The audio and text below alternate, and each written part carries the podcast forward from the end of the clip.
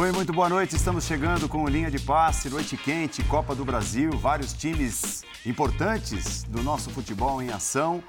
Nós vamos trazer bastante coisa dessa noitada de linha de passe. O primeiro tema será a vitória do Remo, a vitória azulina contra o Corinthians 2 a 0 lá no Belém do Pará. E nós tivemos também vitórias do Palmeiras de virada, do Galo de virada, do Fluminense no sossego. O Botafogo também venceu seu jogo lá no Rio Grande do Sul. Falaremos bastante sobre a Copa do Brasil nessa noite. Falaremos sobre arbitragem. Afinal de contas, muitos jogos, você sabe, né? Você desconfia. A arbitragem foi colocada a trabalhar e com toda certeza gera polêmica. Vamos ao intervalo já já. Eu volto com o time de comentaristas e a gente começa para valer a falar sobre a Copa do Brasil. Até já. Chegamos, agora para valer, né? Já pagamos aquele break. Você sabe que nos, nos alivia um pouco e a gente tem mais tempo para seguir sem interrupções a conversa, o debate, né? É, programa Pega no Breu. Geode, Leonardo Bertozzi, Vitor Birner, Pedro Ivo. Esse é o nosso time, o nosso timaço escalado nesta noite de derrota corintiana, de vitória do Remo, né? Porque o Remo jogou, o Remo fabricou a sua vitória né? O estádio lotado, estava muito bonito, infelizmente com confusão do lado de fora, com briga séria entre torcidas. Mas dentro do campo, a festa quem fez foi o Remo diante de um Corinthians, para dizer o mínimo, com pouquíssima inspiração, né, Geode? Boa noite, bem-vindo. Tudo bom? Boa noite, Paulo. Boa noite, companheiros. Pois é, um Corinthians que é, criou muito pouco, acho que durante o jogo todo, né? Um Corinthians muito aquém do que se imaginava que, que fôssemos ver, até porque não é um Corinthians a exemplo do Fluminense, a exemplo do Palmeiras, a exemplo do Atlético, um Corinthians que vinha de uma final disputada, que vinha de alguma maneira né, de ressaca, como muita gente disse em relação a essas outras equipes. Não, era um Corinthians que estava muito focado nesse jogo, que mesmo assim, pensando no brasileiro, poupou três ou quatro titulares pensando na estreia do Campeonato Brasileiro, mas a estratégia não deu certo. Né? Um primeiro tempo muito ruim do Corinthians, em que o Corinthians praticamente não, não, criou nada, né? Tentou ali em determinado momento atacar pelos lados, mas foi pouco, foi muito pouco, e nos contra-ataques tomou muita pressão, poderia ter tomado dois, três gols ainda no primeiro tempo. Verdade. No segundo tempo, fez algumas mudanças e acho até que voltou melhor para a segunda etapa, gerando mais chances, criando mais. Mas aí toma o, o segundo gol e, e, a partir dali a coisa se complica ainda mais, porque o Corinthians ele vai para frente, ele cria algumas oportunidades, claro, com os titulares também que tinham acabado de entrar, como o Roger Guedes mas foi um Corinthians com, com muitos problemas, que poderia, inclusive, no segundo tempo ter sofrido outro gol. Acho que a vaga ainda está muito aberta. Claro que o Corinthians tem condições de reverter essa vantagem do Remo, mas não vai ser missão fácil. Não só pelo que a, eh, a gente viu hoje, né? Mas acho que pela dificuldade que o próprio Remo vai acabar impondo num, num contexto de jogo que é o contexto que ele esperava ter para a partida de volta, para fazer mais ou menos o que fez no primeiro tempo da partida de hoje. É, o Remo, o Remo explorou direitinho uhum. as deficiências apresentadas pelo uhum. Corinthians e não foram poucas hoje, Léo. Boa noite. Boa noite, Paulo, companheiros, fã de esporte. E é bom destacar, assim, quem acha que foi um jogo em que o Remo só encaixou dois contra-ataques uh, e, e, fez os gols, não, não foi bem assim. Não viu o jogo. Não viu o jogo, não viu o jogo. Quando saiu o primeiro gol, sim, esse era o jogo. É. O Corinthians em cima, solto, com a impressão até de que com um pouquinho de paciência o gol ia sair naturalmente, mas depois que o Remo encaixa o contra-ataque, sai o gol, ganha uma confiança, aí tem ambiente, o torcedor vem junto, o jogador em campo ganha confiança, percebe o Corinthians um pouco abalado ali com a desvantagem, e o Remo, dali até o fim do primeiro tempo, manda no jogo manda no jogo. Assim, o placar podia ser já o 2 a 0 no primeiro tempo, até, pelo que, pelo que foi a primeira parte. E no segundo tempo, até, até para corroborar com isso, o, o, segundo gol não é, não é uma jogada que a defesa do Corinthians está desmontada, pega de calça curta, não. Mas a bola sai da esquerda para a direita, entra no segundo pau sem marcação. É uma jogada que, teoricamente, a defesa do Corinthians deveria estar tá posicionada para marcar.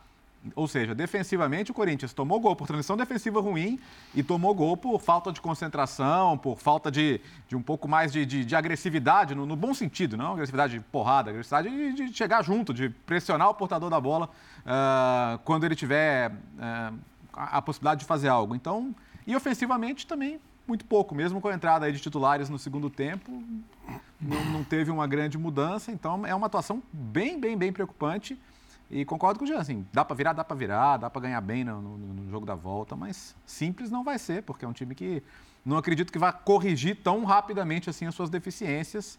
Claro que em casa, a gente tem uma frase que diz que no, no, no Bernabéu 90 minutos são longos, né? Muitas vezes no, no estádio do Corinthians também são, quando o Corinthians tem o seu torcedor ao lado, mas vai ser um jogo de tensão, para dizer o mínimo hoje não tem muita coisa para salvar do Corinthians. E méritos para o Remo, que fez um grande jogo. E eu acho que a preocupação ela fica maior, Pedro, é, pelos últimos dias do Corinthians, uhum. porque é, é, o sonho de todo treinador. O Corinthians foi eliminado, lógico que esse não era o sonho, foi eliminado no Campeonato Paulista, aí teve um tempo legal. Nem muito longo, nem muito curto, muito menos muito curto para trabalhar e estrear na Libertadores, conseguiu a vitória, mesmo sem ser brilhante lá no Uruguai, e aí mais uma semana. É assim, é, é perfeito, é o timing perfeito para apresentar algum tipo de melhora. E parece que o time ou jogou ontem ou não joga há três meses, né? Porque o, tudo que o Corinthians não mostrou hoje foi ritmo de jogo. Tudo bem, Paulo? Boa noite a você, aos colegas do Fã de Esporte. Tem uma, tem uma colocação sua na abertura do programa que me chama a atenção, é o Remo venceu. Uhum. Porque não dá para a gente se debruçar apenas num tropeço do Corinthians. É o que o Léo fala, parece que encaixou um contra-ataque Muitas vezes tem esse cenário, né? O time de maior tradição, o time de mais qualidade, pressiona, pressiona, pressiona, tem alguma dificuldade para circular, para criar. Poxa vida, encaixou um contra-ataque, saiu em desvantagem. Não. O Remo pressiona, o Remo cria dificuldade, o Remo trabalha a bola, o Remo circula, o, Rio, o Remo trabalha. Tem, tem um pouco mais. É curioso, porque no primeiro tempo você, você demora a entender quem é que tem de fato qualidade ofensiva, quem é que tem de fato qualidade no seu elenco. Porque o Remo trabalhava até com certa tranquilidade diante de um Corinthians que você demorava a reconhecer em campo. O Remo vinha de duas derrotas para o principal rival em duas competições diferentes. E, e é um entra... time da terceira divisão, com todo respeito que... à história e Sim. ao peso que tem o Remo. E aí entra o que você falou. Porque até pelo cenário do Remo, até pelo que foi em tese a última semana, com tempo, com uma vitória, uma dita paz, porque eu acho que no futebol brasileiro uma vitória dá paz para o dia seguinte, é sempre assim, né? A segunda-feira, após o final de semana de vitória, tranquila, após o final de semana de derrota, a gente se debruça sobre, nossa, pressão, que não encaixou, que não funcionou, que tem que sair. O Corinthians tinha uma relativa tranquilidade, pra, paz para trabalhar ali, uma tranquilidade, e você não viu. Aí no segundo tempo, não vai entrar cavalaria, vai entrar tropa, vai entrar gente de qualidade, e nada. Uhum. E aí sim, aí sim começa a encaixar a história do contra-ataque. E aí com muita dificuldade para defender. E aí tem que fazer falta, é o Fagner que tem que dar uma entrada um pouco mais dura para segurar, é o Remo que muitas vezes esteve mais perto do terceiro gol do que o Corinthians, de fato, de fazer um primeiro. Então, preocupa porque você vai encontrar cenários assim ao longo da temporada. não falo nem só sobre o jogo de volta, porque eu acho que muito do debate dos grandes, dos gigantes, dos times de mais tradição na Copa do Brasil não é sobre classificar ou não é sobre o que vai te apontar para a sequência de Libertadores, sequência seja de Sul-Americana, sequência de Campeonato Brasileiro. O Campeonato Brasileiro é um campeonato cada vez mais achatado, né? Começa agora. O 16 ali para o quarto e para o quinto, e você muitas vezes vai ter uma falsa sensação de que, opa, um time de menor tradição fora de casa, eu vou conseguir aqui com tempo para trabalhar, eu vou conseguir nada. O Corinthians não conseguiu nada. O Corinthians, acho que não é exagero falar que precisa sair de lá com todas as considerações, com todas as reflexões, mas ainda bem que não foi mais. Ainda bem que eu posso chegar em São Paulo e fazer dois, levar para o pênalti, fazer até, quem sabe, três pela mobilização. Agora, preocupa minimamente. Preocupa porque você passa muito tempo debatendo sobre como esse time joga sem o Renato. Mas o jogar sem o Renato é uma realidade agora, não é uma condicional de uma semana ou outra, é uma realidade. Aí hoje você não tem o Roger de início, mas no segundo tempo você tem um Roger. E você fica totalmente nulo, você fica sem criatividade nenhuma. Aí você não consegue encaixar, você muda o posicionamento, mas uma recomposição defensiva. Não funciona contra o Remo. Lento e previsível o time. Todo, muito. Circulação de, circulação de bola lenta. É, quando, é pá, quando você a, tem no meio campo não deu certo também. também Depois a gente vai falar. Eu, eu acho que, eu acho que meio campo, eu acho que meio campo não funciona com bola e não funciona é. sem bola também. Claro, até porque sem bola, o Maicon estava sobrecarregado Exato. também com o Paulinho, já Juliano tem o erro, ali. Já tem o erro no início. Paulinho sem condição. Já né? tem o erro no início, já compromete a confiança o posicionamento muda, não funciona para mim nem com bola e nem sem bola. Você não consegue conter, com todo respeito, o remo. Então, acho que, acho que é um sinal de alerta. É ali que você precisa pensar o que você está pensando para a temporada, o que você está imaginando para a temporada projetando. Pode virar, acho que o Léo falou, pode virar, pode conseguir um placar de três gols de diferença em Itaquera, pode embalar, pode falar que é uma grande, sabe, recuperação, mas vai se deparar com esse cenário mais vezes ao longo da temporada. Acho que agora o papo começa a mudar. Não tem mais o papo que o Birne. A gente sempre bate no tela, mas é o estadual, calma, é preparação, o estadual é para isso. É... Não, não. Agora tem que mostrar a garrafa vazia para vender. Pô, legal, Libertadores, né? Perdeu o Renato. Consegui... Tá, mas e a Copa do Brasil? Qual o retrato que fica? Qual o Corinthians no final de semana? Então acho que tem um sinal de alerta, porque não foi simplesmente um tropeço do Corinthians, foi ter que se deparar com uma vitória do Remo, que eu acho que pouca gente projetava sentar para falar da vitória, da construção de um trabalho com bola que o Remo teve e o Corinthians não. Tudo bem, Vitor? Tudo bem, Paulo. Boa noite a você, Jean, Léo, Pedro, aos fãs das fãs do esporte. Quando você fala sobre lentidão, para mim essa é a marca do Corinthians. E foi quase assim também na vitória contra o Liverpool. É que o Liverpool, é, é, a gente comentou aqui logo depois do jogo, é, o nível é muito baixo muito baixo. O Liverpool do Uruguai não consegue, por exemplo, sobreviver, acho que nenhuma divisão nacional do futebol brasileiro. E provavelmente se jogasse um estadual um pouco mais complicado, também não sobreviveria à primeira divisão. E o time do Corinthians, um jogo onde não tinha torcida, não tinha. Então, é, dá para dizer que aquilo define o que é o Corinthians? Não. É. Positivamente pelo resultado, não. E hoje também não dá para dizer que define negativamente, mas é, tá difícil, por enquanto, ver alguma evolução. Hoje, com um cenário diferente, com um time de torcida fanática, mas é uma pena que as equipes do Pará não tenham orçamento que permita que disputem a elite do futebol brasileiro, porque são torcidas espetaculares, são. a do Paysandu e do Remo. É, é, muito bom o futebol brasileiro que a gente tenha times de todas as regiões fortes e eu espero que um dia isso aconteça. É, mas hoje, contra uma equipe que tem a torcida fanática, que tem no seu estado uma camisa pesada, que é uma equipe muito tradicional, mas com jogadores muito piores que os do Corinthians. O, Corinthians, o, o Remo conseguiu jogar dentro do que era possível, organizado, fecha os espaços, usa os defeitos do Corinthians. Ou alguém acha que, por exemplo, o time que começa, mesmo com modificações com Michael, Paulinho, Juliano e o Roberto, é um time tecnicamente pior que o do Remo? Não, nunca. Com todo respeito ao Muriqui, tá? É, se o Muriqui vier para o Corinthians, resolve? Não resolve. E o Corinthians toma gols, é, como disse o Léo, é, é poucos perto do, o, o, Remo perdeu três grandes chances Sim. e finalizou em gol seis vezes contra duas do Corinthians. Provavelmente, se tecnicamente tivesse um time com a qualidade do Corinthians, teria feito um placar maior. Se tivesse criado as chances que criou, mas tivesse jogadores do nível técnico do Corinthians, teria feito três ou quatro gols, pelo menos na partida de hoje. O gol do Muriqui, ele faz quase dentro do gol. É impressionante, porque a bola vai lado, lado, tem o cruzamento com liberdade, chega com liberdade quase dentro do gol. O Fagner está parado, porque o Fagner desiste de acompanhar ou não consegue acompanhar é, até o fim? Então, e para mim isso deixa muito claro que a assimilação ao trabalho ou as ideias, por enquanto, ainda não estão bem encaixadas. Elas podem até uma hora funcionar. Eu não estou dizendo que não vão funcionar, estou falando que até agora elas não funcionam porque o Corinthians, independentemente de resultados, não produz um bom jogo. A gente viu algumas poucas partidas desse, do início do ano boas em Itaquera, talvez uma contra o Palmeiras, uhum. vou dar um exemplo. Né? Boas Itaquera, onde a gente viu uma equipe mais ligada, eu não sei nem se é coisa mental, mas que consegue fazer a bola circular com mais velocidade, consegue combater com mais intensidade. Hoje o time foi moroso. É, uhum. Eu acho que a chance de classificação existe, mas se repetir o padrão de jogo que mostrou tanto na estreia da Libertadores quanto hoje, ela corre risco. Ainda tem um pouco mais de chance de classificar que o Remo se mostrar esse padrão de jogo um pouquinho mais.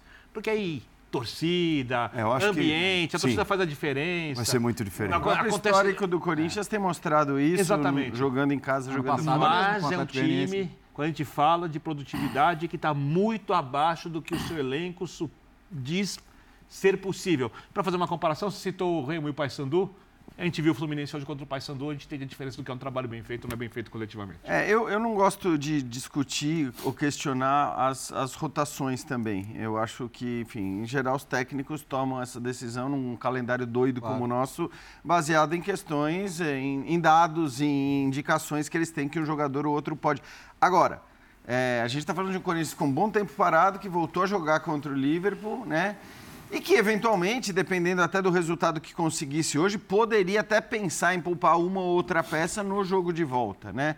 É, tem, é verdade, uma estreia de Campeonato Brasileiro no final de semana, mas talvez a, a escolha dos jogadores poupados, a não ser que justamente os dois tivessem indicações ali, são jogadores que te oferecem muito ofensivamente falando, né? Eu estou falando do Roger Guedes, que gostem ou não, é um cara que cria muito Claro. para o Corinthians e talvez seja o principal criador de jogadas. Não é um meia, né? Estou falando na ausência do Renato Augusto, porque essa, como você disse, é, é um jogador que não vai estar à disposição aí por um bom tempo. Então isso, isso já não se discute.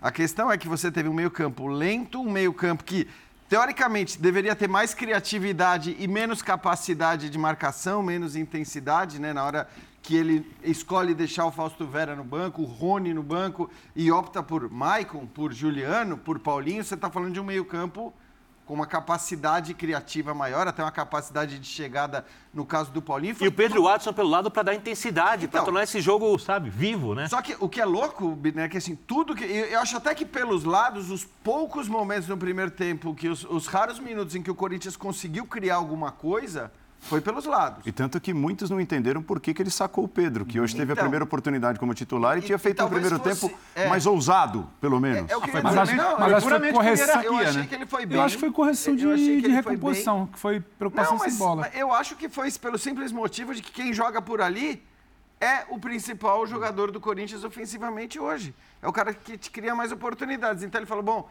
eu vou colocar o Roger Guedes. Ok, o Pedro na base até pode jogar como um segundo atacante, né? Ele pode fazer uma dupla com o, com o Yuri Alberto e você ter o Roger Guedes mais aberto pela esquerda e manter os três.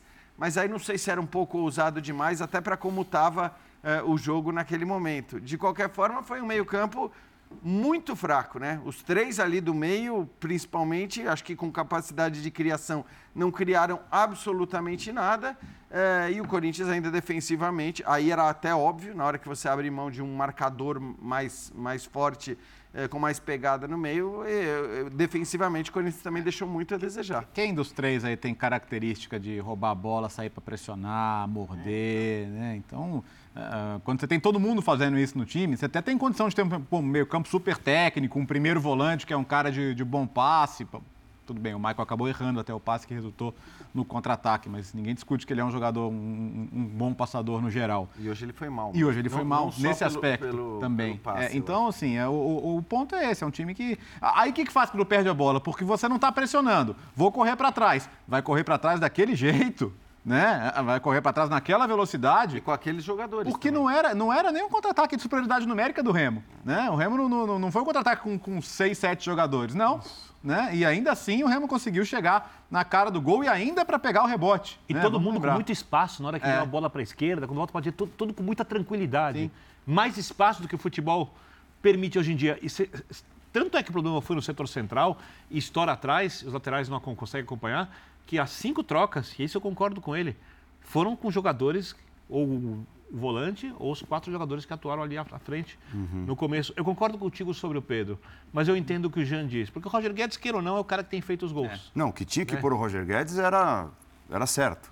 né? Você vira perdendo do jeito que É, O perdeu. Pedro, o Pedro não saiu porque ele estava mal. O Pedro saiu porque ele joga na posição do melhor jogador do time, ou de um dos melhores que esse time pode jogar num 4-4-2 com o Roger e Então, Yuri então, adiantados mas eu- mas eu e acho que manter o Pedro explica. pelo lá. Eu acho que isso explica. mas isso é mas ele não entra com essa formação. Ele Tudo não bem, entra com essa perfeito, formação. pode E tentar, E para ajustar, aí tem a questão Teve quanto tempo da hierarquia, talvez. Eu acho que, eu acho que sim, não funciona na troca de formação. Tem uma hierarquia e você não pode prescindir ali. Você todo mundo já entendeu que esse time não, não anda da mesma forma sem o Renato. Todo mundo entendeu que o Roger esse ano tem um papel importante. Você não tem nenhum nem outro, ter o jogo como foi, não ter criação, não ter circulação, lentidão. Eu acho que a hierarquia acabava pedindo. Mas eu acho que o Pedro não é pelo que ele deixou de fazer. Acho que é pelo, pelo que não aconteceu. Mas a gente Tinha não que sacar- pode- a Tinha gente- que sacar alguém para readequar a formação que ele A achava gente que não pode mais olhar para o Renato Augusto quando explica o que não acontece no Corinthians. Não, não, não, não é Eu entendo que explicar, não acontece não é quando ele não está, mas a gente Renato- não pode mais Renato olhar. é o Corinthians tem time para jogar mais. Além dele, não é isso, não é explicar. Além do Renato, tem um outro jogador importante esse ano, que hoje ele ficou de fora. Ou poupado, sabe? O que quer que o Lázaro explique. Esse cara ficou de fora. Não dava para você ter dois importantes fora. Acho que dialoga um pouco isso a entrada. Pedro não é pelo que ele não fez, acho que é pelo que buscou ele de adequação de posicionamento. Não tem circulação, não tem recomposição, e ele não entrega isso. É bom que se diga, não dá para cobrar isso do menino. Mas ele não teve um papel tático, ele, o, a- o buraco que teve na, na marcação para deixar o Remo jogar tem a ver com ele, só que paga talvez um preço ali pela hierarquia de ter que colocar alguém que já não tem o Renato. Não é que o Renato explica tudo, já não tem esse jogador. Não posso não, Não, e, ter me- e outro mesmo, e mesmo o Roger não começar, também não pode explicar tudo. Também não. Porque, gente, também estamos acho. falando de um time que não é não é um adversário de camisa, tradicionalíssimo, mas que não é um adversário de primeira divisão. Sim. é tem uma estreia de brasileiro no final de semana, um Cruzeiro que está voltando à primeira divisão, sabe? É, é um jogo no, no- no papel muito mais difícil. Claro. Então você tem que fazer escolhas e, e- e- e não virar refém delas. Senão, como vai ser o resto do É, brasileiro? Ou o resto da é, temporada, né? Assim, o Birner usou uma palavra que é absolutamente correta. Evolução. Não há. Eu acho que a pergunta que o corintiano está se fazendo hoje, eu não sei se vocês eh, vão poder responder nesse momento, é: Fernando Lázaro é capaz de tirar o máximo do elenco do Corinthians? Por enquanto não está tirando. Você mesmo disse que assim, é, jogadores poderiam render mais e estão bem abaixo daquilo que poderiam render. O Corinthians é um elenco continha do chá. Você não pode contar com muitos jogadores. Você não tem 22 ali do mesmo nível. Então você precisa de um cara que tire o máximo possível daqueles que estão sendo mais utilizados. Mas lembrando que ele é o técnico aprovado pelos jogadores. Ah, mas até aí. pacote ó, é completo. Mas isso não quer dizer nada. Não, mas eu- eu- Isso quer dizer bom ambiente. Então, mas eu acho assim... Mas essa não era a discussão no começo do ano, que o ambiente ia melhorar e o time Não, ia melhorar? a, não, aí é- a- essa- a nossa conversa aqui era em torno do ambiente, Tá. Mas não da capacidade técnica de quem está lá É, no banco de não- eu reserva. posso e o corintiano está perguntando isso. Então, eu não consigo ainda pelo Campeonato. Paulista, um Campeonato Paulista que ele inclusive encontrou algumas soluções que a gente achava meio absurdas, né? Na hora que ele coloca, eu pelo menos achava, a hora que eu vejo ele colocar Renato Augusto e Juliano juntos ali naquele meio-campo, eu falei, cara, o Juliano nesse elenco ele é o substituto do Renato Augusto. Vai ser difícil você ter um meio-campo com esses dois, né? E, e um volante só mais marcador. Enfim, e ele conseguiu. O, o jogo contra o Palmeiras e que o Birner citou, eu acho que o Corinthians jogou muito bem, com uma escalação surpreendente contra um adversário forte.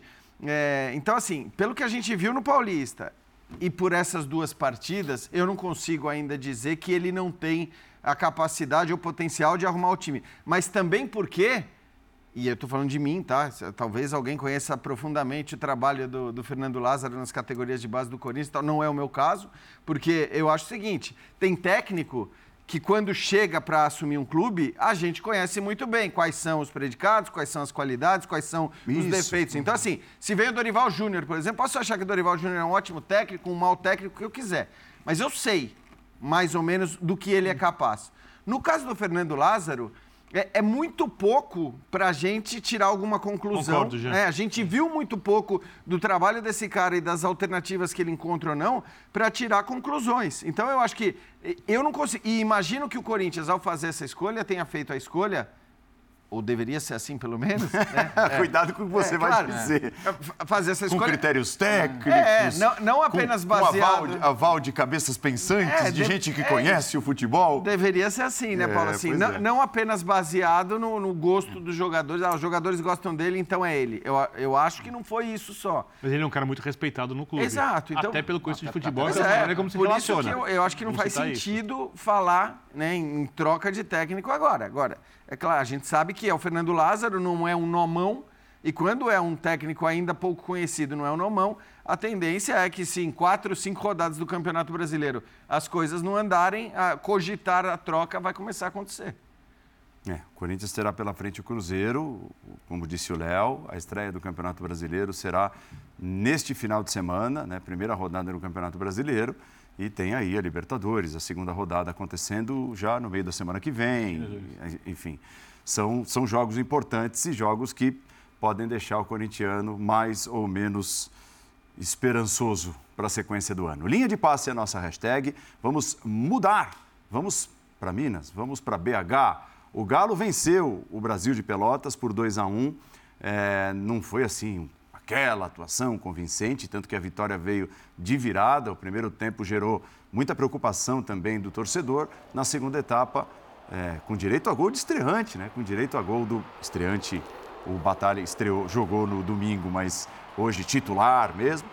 É, meteu o gol e o Galo venceu por 2 a 1 claro, com o gol do incrível Hulk batendo pênalti também, Léo. Bom, a primeira, a primeira notícia é que o Cudê estava no banco de reservas para dirigir o time, né? Já que no domingo, no domingo ainda não tínhamos essa certeza. É, e hoje ele colocou um time modificado, algumas opções, outras necessidades, né? Denilson e, e, e e Paulinho foram baixas de, de última hora, mas foi, foi interessante ver como algumas peças mudaram o jogo no segundo tempo.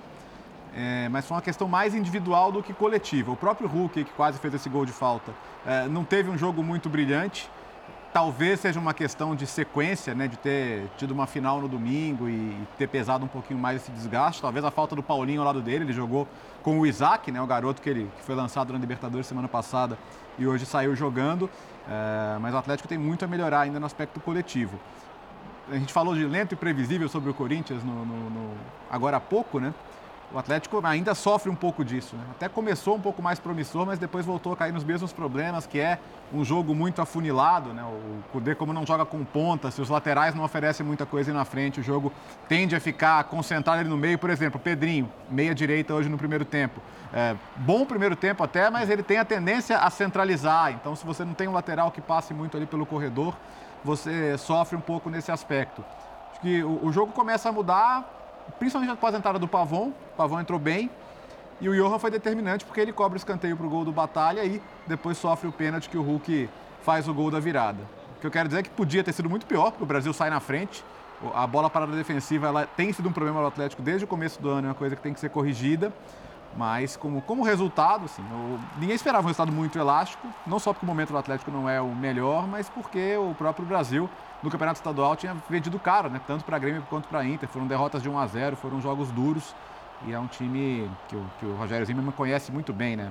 Várias passagens por lá. Então acho que o Brasil fez o jogo que, consegui, que dava para fazer, defendendo bem, conseguindo amarrar o jogo em alguns momentos quando segurava a bola no ataque e sendo fatal nas bolas paradas. É, agora já que a questão está aparentemente resolvida entre CUDE, diretoria, né? oficialmente houve um pedido de desculpas da parte dele, não houve a questão da, da, retirada da multa, então sairia caro abrir mão. Todo mundo meio que engoliu um sapinho aqui, um sapinho ali e, e segue o trabalho, mas a cobrança agora vai ser por melhora. Então, o Atlético, mesmo, mesmo eu concordando em partes com, com o fato que ele diz que o elenco piorou do começo do ano para cá, porque saíram peças importantes.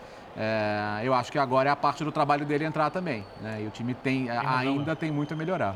É, é, eu, fala, Jean. Não, pode falar.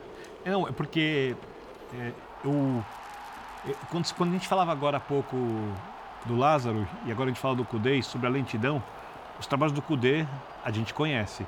E lentidão não faz parte dos times dele. Os times dele são extremamente intensos, né? O time que torna o jogo desconfortável exatamente pela intensidade, pela pressão que exerce nos adversários. O Atlético não tem sido assim. E ele reclamou, né, semana passada, abertamente do elenco. E eu fico me perguntando se ele acha que pode produzir o jogo que ele quer com esses jogadores, mesmo tecnicamente não sendo os jogadores que ele deseja. Porque o jogo que ele quer exige muito sem bola na parte física uhum, uhum. dos atletas. Com a bola, tecnicamente, é óbvio que se você tem outros Hulks, como a diretoria havia prometido, você produz muito mais. Mas quando a gente fala de marcação, de tornar o jogo desconfortável, de compactação, da pressão à frente, no 4-1-3-2 que ele tanto gosta, com esses cinco jogadores encaixando a marcação, forçando o adversário a devolver a bola para o Atlético, isso dá para fazer com jogadores que não são tão técnicos assim. E o time ainda não faz. Aí entra no que você disse, Léo, eu concordo contigo plenamente. Eu acho que se ele ficou, é, é porque ele acha que vai conseguir fazer. Uhum. Talvez não chegue no nível que ele quer. Talvez não consiga ter tecnicamente o time que ele acha que dá para ganhar os campeonatos todos que ele quer ganhar. Mas a partir do momento que ele fica, em algum momento ele tem que fazer e já devia estar tá melhor. Tá? Eu não, eu, eu é, não, tem nem, não tem nenhum esboço disso, né? É, exatamente. Eu adoro quando teve no jogo contra o Milionário, jogo de volta.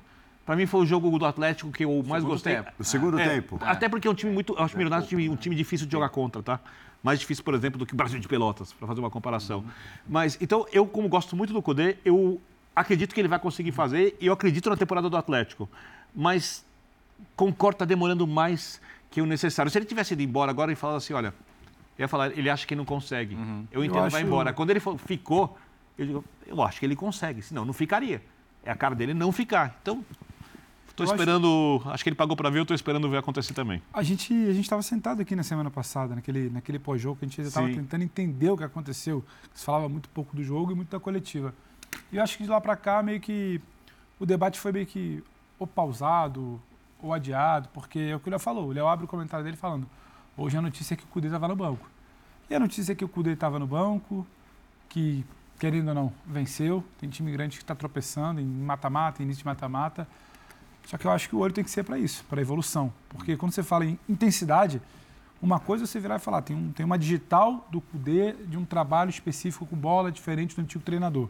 E aí você pode talvez entender que demora um pouco tempo, demora um pouco mais de tempo, você precisa de jogadores específicos, talvez você...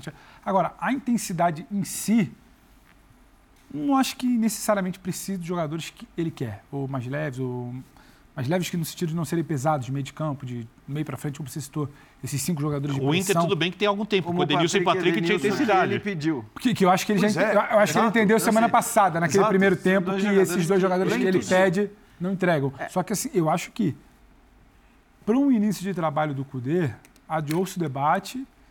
Para hoje se joga muito mais luz sobre o que o CUDE vai falar, sobre a permanência dele. Aliás, estamos sobre aguardando a, festa. a coletiva já já ao vivo. Ótimo. Qualquer coisa. Se rolar sobre a festa que ele não foi, sobre a entrevista de sexta-feira para limpar um pouco a entrevista de quinta.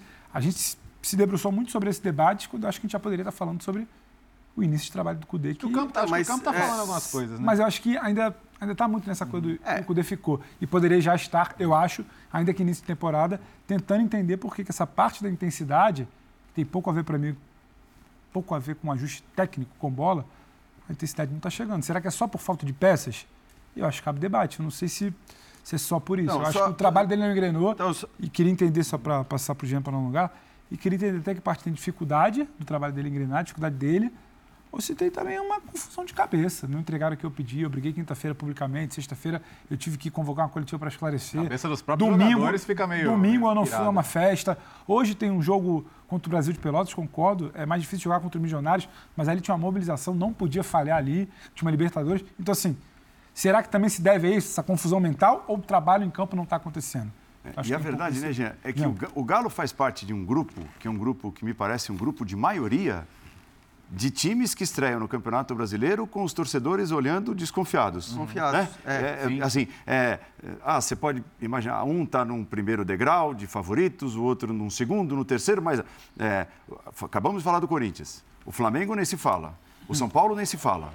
O Galo, pelo elenco que tem, estamos falando aqui da demora é, para apresentar alguma coisa que tenha a ver com a cara do seu técnico. E até times vencedores. O Internacional, nesse rumo. O Grêmio, que foi campeão gaúcho, também. Não é que assim, ah, que beleza, que maravilha. O Cruzeiro, que está vindo da segunda divisão, torcedor. Ih, então, será que vai é, brigar? Santos é ponto, nem se fala. Paulo. É incrível, né? Pegando esse seu gancho, eu acho que, assim, de todos esses times, exceção feita ao Flamengo, evidentemente é o, o, o, time em que menos caberia essa desconfiança. Né? É. Pela qualidade do técnico, pela qualidade do elenco e pela expectativa que você tem em relação à temporada. Então, acho que assim, bom, primeiro que me parece que a vitória foi bem justa hoje pelo que aconteceu no jogo. A gente pode achar que o Atlético deveria estar num nível superior e, evidentemente, ele precisa estar num nível superior, mas pelo que a gente viu no jogo de hoje, foi uma, uma vitória uh, correta e que refletiu o que houve em campo. E é importante demais para ele, por, por conta de todo o embrólio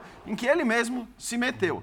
Agora, eu só queria ressaltar e olhar para o jogo de hoje e para a solução que veio do banco de reservas para ressaltar aquilo que eu falei na segunda. Agora que ele ficou, vamos, vamos parar, né? Vamos parar com isso, porque assim, o Pavão veio do banco. O Johan veio do banco. Esses jogadores, eles não são titulares do time do Atlético. O Atlético Mas tem... devem ser, hein?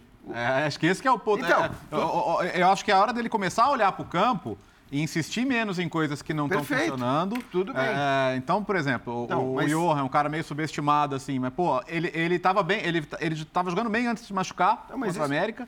Ou seja, não, não era dele começar então, não, mas o meu ponto é que, assim, se esses caras, eu, eu tô contigo, uhum. vamos olhar para o campo e resolver que os caras que estão jogando vão passar a ser titulares. Beleza. Mas o fato é que se eles não começam como titulares, é porque existem outros jogadores também com potencial, ou também com qualidade, ou com histórico de bom futebol, em que ele aposta por conta desse histórico, desse potencial. E se eles começam como titulares, significa que caras que até outro dia eram titulares estão ali no banco de reservas e podem Perfeito. entrar em qualquer momento. Portanto, é o que eu estou falando o tempo todo. Assim, elenco, o Atlético tem demais. Tudo bem, eu entendo o papo de que se prometeram três Hulks hum. e ele só tem um Hulk, ele tem direito de reclamar, quero meus outros dois, meus outros três Hulks, quantos Hulks ele quiser quiser, ele tem esse direito de reclamar. Agora, depois de todo o embrólio, de toda a reclamação do vai, não vai, do fico, não fico, e ficou, eu acho que agora é o caso dele olhar para esse elenco com carinho, porque tem muito jogador bom, é, acho ainda o segundo melhor elenco do futebol brasileiro, e, em cima desses caras, fazer uma trajetória que possa fazer o Galo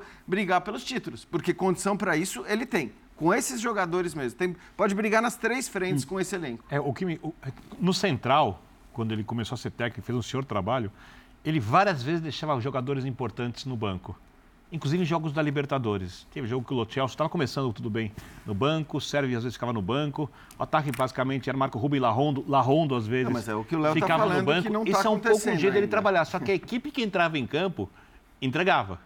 E o Cudê geralmente é um técnico que não demora tanto para tornar um time minimamente competitivo, ou mais competitivo do que o Atlético tem sido. Não que o Atlético não seja minimamente competitivo, mas a gente lembra do Inter, por exemplo, para pegar o exemplo brasileiro, o Inter começou a jogar num futebol mais parecido coletivamente ao que o Cudê quer, oh, num tempo é. mais curto e com detalhe.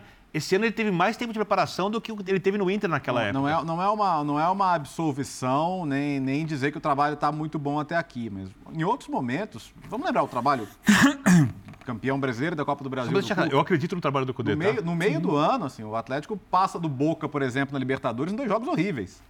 É, o, o, time vai, vai, pegar mesmo, assim, jogando o futebol maravilhoso que jogou, de, de agosto para frente, uhum. praticamente. Né? E depois aí ninguém discute. Então, acho que vai alcançar aquele nível? Não, porque acho que o time não é do mesmo nível que aquele. Mas agora, sabe, o, o, a, a, gente começa a entender melhor a hierarquia no brasileiro. Né? A verdade é, é essa. É porque está todo mundo jogando entre si. É, só jogo né? grande. Todo mundo aí, com é calendário parecido. Difícil, então a é. gente começa a ter uma ideia melhor. Até, até aqui, acho que está abaixo do que deveria estar. Tá. Tchatcho Kudê, ao vivo no Linha de Passe. Sempre falávamos muito difícil quando qualquer time eh, fecha a linha, estava muito curto e muito baixo, eh, mas eh, nós tivemos 24 chutes a goleria, eh, sempre pode, pode melhorar, ou vou falar coisas eh, que que eu acho, o campo está muito ruim também, que não ajuda o, quando en este tipo de jogo, onde você precisa acelerar um tempo, mas voltamos a ganhar e você tem muito, muito tempo nisto, eu também. Sabem que depois de uma comemoração, eh, o jogo pós-título é, é, difícil.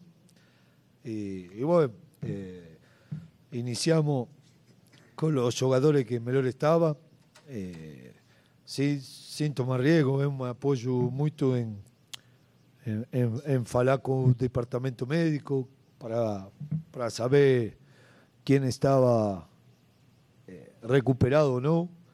Eh, fizimos um grande desgaste último jogo domingo com, um, com a expulsão do, do Otávio, jogando com um homem menos e havia muitos jogadores que estavam ao limite.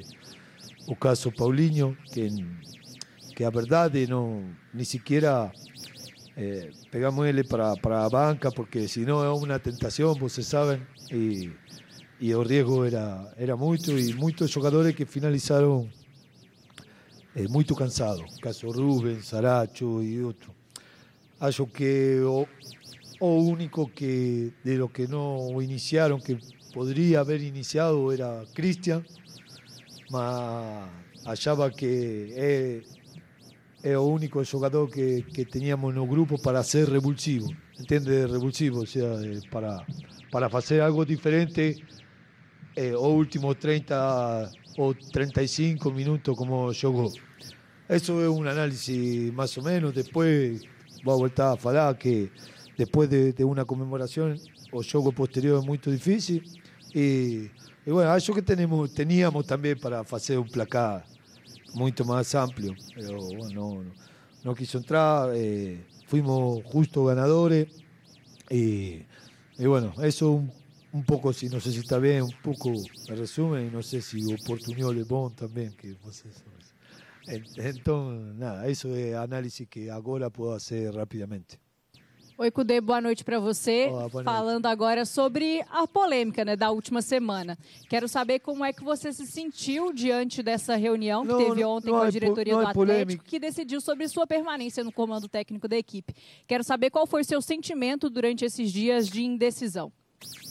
Não, é, eu hum, já eh, falei, eh, falei uma coletiva que não, não lembro, do Quinta, estou muito contente aqui,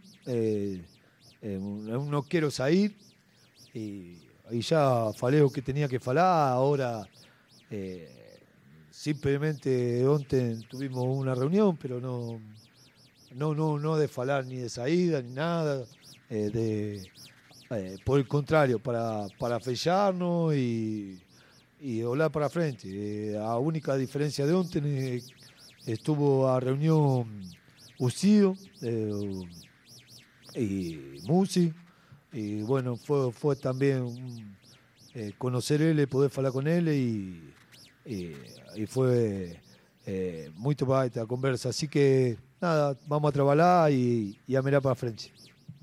Cudê, boa noite. Boa noite. É, um, uma das formas com que o torcedor atleticano mais se acostumou a ver o time jogar e mais gosta, inclusive o time foi campeão, é jogando com dois extremos. E o Atlético não tem esses extremos. Essa variação, o, o elenco atleticano ela não consegue ter para num jogo difícil como hoje, ter um pouquinho mais de jogada pero um finalizamos um. com dois puntas.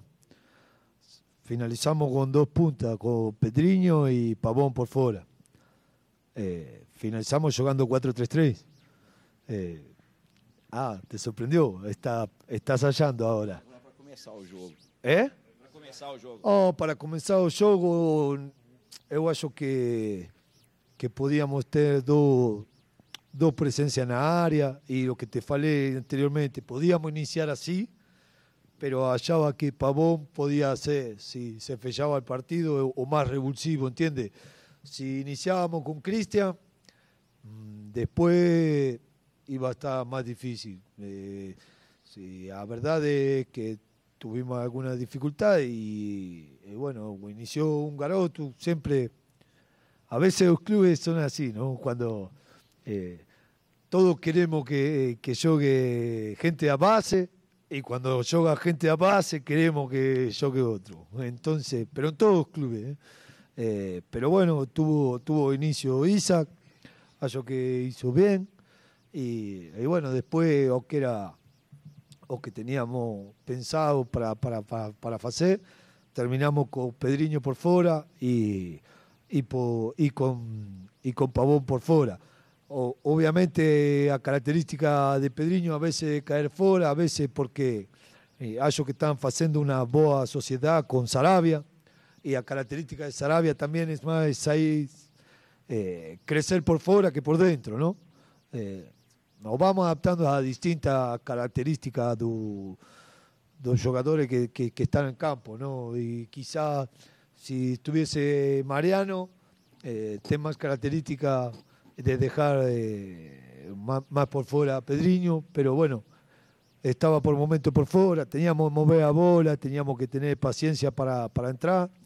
Eh, hicimos un, eh, o, tuvimos una buena reacción después del gol de él y a gente, o que siempre falo, muy importante, a gente empujó después del gol y cuando, cuando nos empuja nos vamos vamos para frente.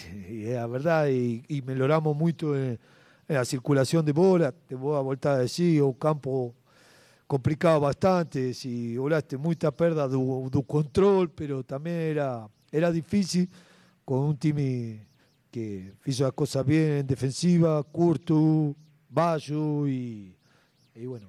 Y, Pouco corre muito. Como vou voltar a decir.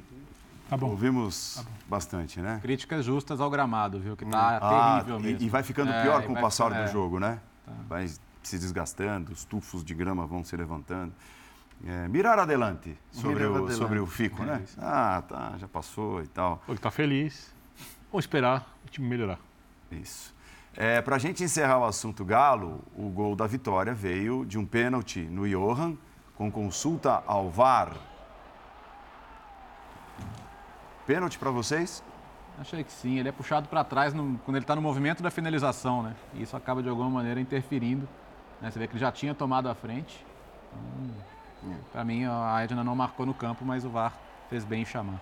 Também achei. A gente está é. com essa imagem mais distante, é. mas é. na imagem aproximada o chão fica muito claro. E aí, assim, independentemente de ter sido no meio do movimento ali, é, eu acho que a decisão foi correta.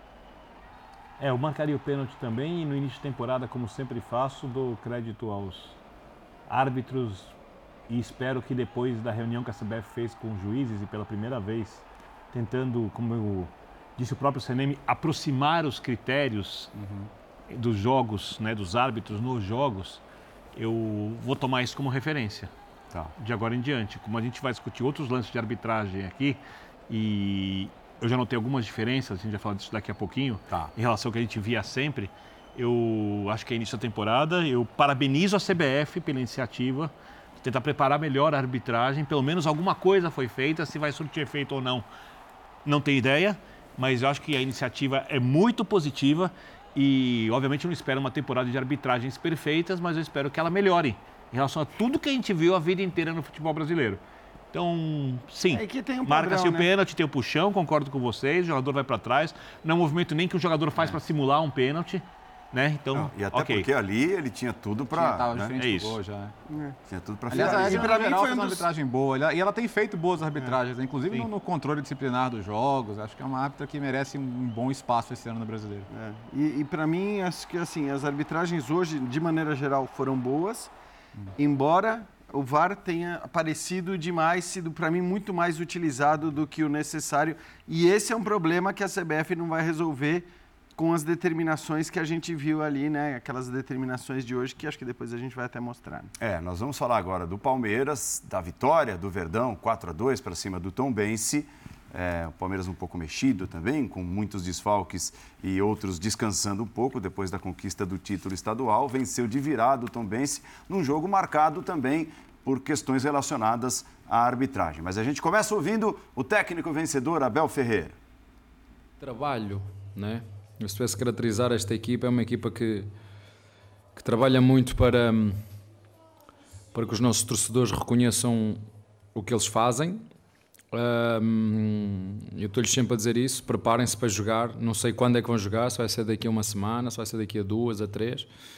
Eu sei que num campeonato como, como o brasileiro, onde num mês ou dois meses tens tanto jogo, isto vai dar para todo mundo, até porque é difícil tu manter sempre a mesma equipa, porque vai quebrar, mais tarde ou mais cedo vai quebrar, ou porque seja por lesão, porque ninguém é de ferro aqui, não é?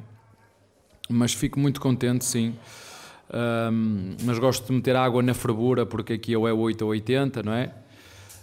Um, se os nossos torcedores confiam em mim, eu posso lhes dizer que hum, o Navarro, quando conseguir passar metade do que ele faz no treino para o jogo e, e sentir o carinho dos nossos torcedores, ele vai dar o troco. Uh, é miúdo, tem 22 anos como o Flaco, tem 21 ou 22, são dois jovens. Uh, não é fácil encontrar centroavantes, é preciso trabalhá-los. Eu sei que uh, nem toda a gente tem paciência para, para trabalhar jovens, porque toda a gente quer resultados imediatos. Um, mas eu gosto, gosto muito de, de ajudá-los, de lhes dizer aquilo que eu sinto, que eles acreditem, acreditem neles como eu acredito.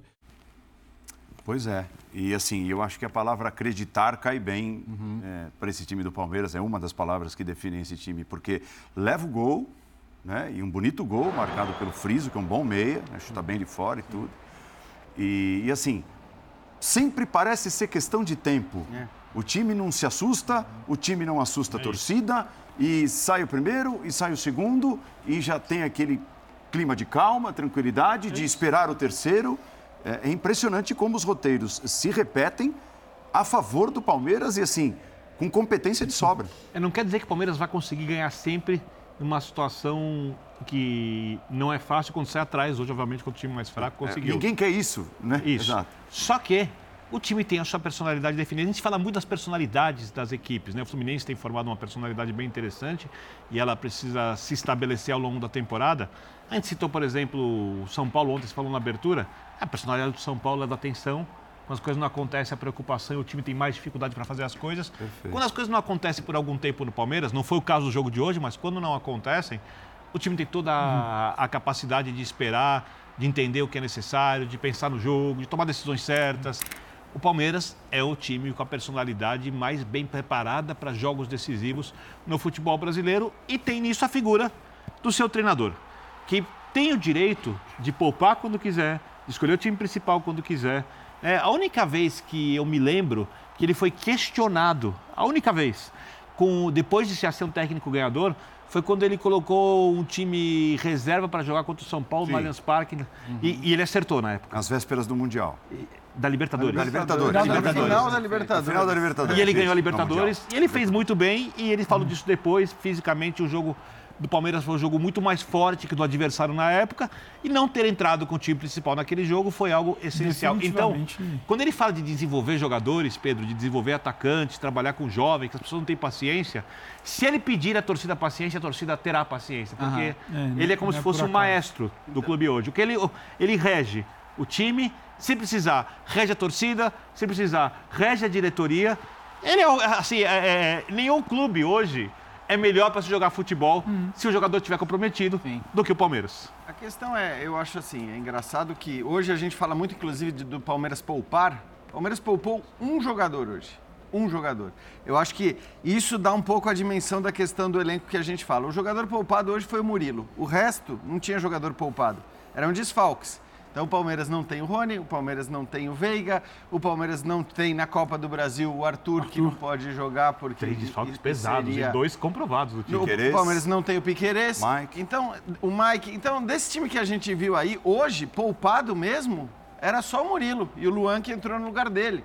É... e aí acho que até uma questão, é curioso a gente também tentar entender o que ele vai fazer no final de semana. Ele que começou muito forte, pisando, pisando fundo no acelerador na, na, na, na, no Campeonato Brasileiro da temporada passada, talvez tenha uma estratégia diferente contra o Cuiabá, né, porque eu não acredito que ele vai escalar os mesmos titulares nessa partida e depois contra o Cerro Portenho, agora sim, acho que ele vai escalar os titulares na Libertadores porque perdeu o primeiro jogo. Então acho que essa é uma questão curiosa e ele vai precisar encontrar alternativas, né? Ele é o que eu digo, o Palmeiras é um elenco que, que precisa e vai depender muito do desempenho dos jovens. Então vai depender do Hendrick, vai depender do Giovani, vai depender do John John, que hoje achei até que fez um, um bom jogo, um bom primeiro tempo. Vai depender do Flaco Lopes, que de novo marcou, né? É, acho que terceiro jogo, terceiro gol na sequência. Isso tudo vai ser muito importante. Agora, o Palmeiras que, até por conta dos desfalques, mudou um pouquinho o desenho tático. É, é um Palmeiras que com o Rony e o Hendrick embora o Abel tenha até falado, ah, eles jogam os dois mais centrais, o Rony abre muito mais, Sim. né? Do que com o Flaco Lopes e o Hendrick. Então hoje o Palmeiras jogou com uma dupla de ataque, algo que não é tão comum e que talvez vão, vão ser, acho que, necessidades que ele vai ter por conta desses Ou desfalques que né, são por um, por um bom tempo, né? Talvez se ele tiver um time que vai exigir mais de marcação pelo lado, de recomposição, talvez ele jogue Mas hoje, atleta pelo hoje lado. Hoje eu acho que tinha muito mais a ver com o que tinha. Não foi um desenho para encarar a Tombense. É, e quando, quando a gente olha para o Flaco, acho que é interessante, diz muito sobre o que ele fala de paciência, né? Uhum. Porque a, a fila para mandar o Flaco para longe impressionante, é enorme. Né? A velocidade que essas filas crescem. Quando, a gente já falou como, várias como, vezes como, como era, é promissor. Como era, como era, a Argentina ia bem. Sim, como é era a fila para jogadores que hoje são consagrados, estão na história. E Flaco Lopes custou 50 milhões de reais, o né? Paulo, o Paulo fala, a gente sabe que vai acontecer alguma coisa. E não é por acaso, não é por acaso. É, eu acho que muitas vezes a gente cai num debate de qual é o melhor futebol do Brasil. Hora já foi do Galo, hora já foi do Flamengo, hora já foi o do Fluminense atualmente, para quem gosta. Agora, o melhor trabalho, o mais sólido, o time que quando entra em campo, se ele não entrar por aqui, ele vai buscar por aqui. Se ele não buscar por aqui, com o Rony partindo da ponta, com o Hendrick um pouco mais próximo do centroavante, ele vai buscar assim. Se ele não tiver os homens de meio para criação por desfalco, ele vai ter. E aí é o que o Abel falou. Esse time, como é que ele fala? Ele, equipe que trabalha muito. E não, não tem segredo, por mais que pareça repetitivo. São dois anos e. Ainda não são nem dois anos e meio, acho que faz agora em hum. maio. Dois anos e cinco meses de trabalho. Para o Brasil, isso é uma enormidade. Um elenco que mudou muito pouco, perdeu peças fundamentais pilares agora, na virada do ano, né? Uhum.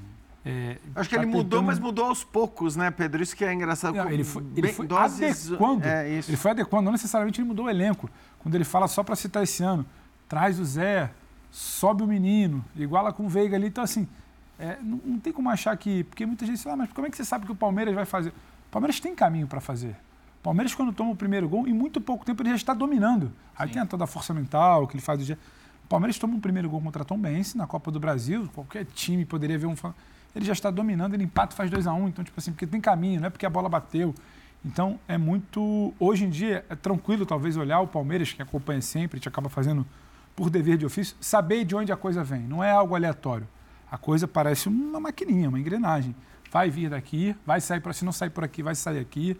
A bola pelo meio, se não entrar, vai entrar pela ponta, não pelo cruzamento, mas por uma jogada que vai ter alguém. Então, é muito interessante entender o que você falava no início do debate.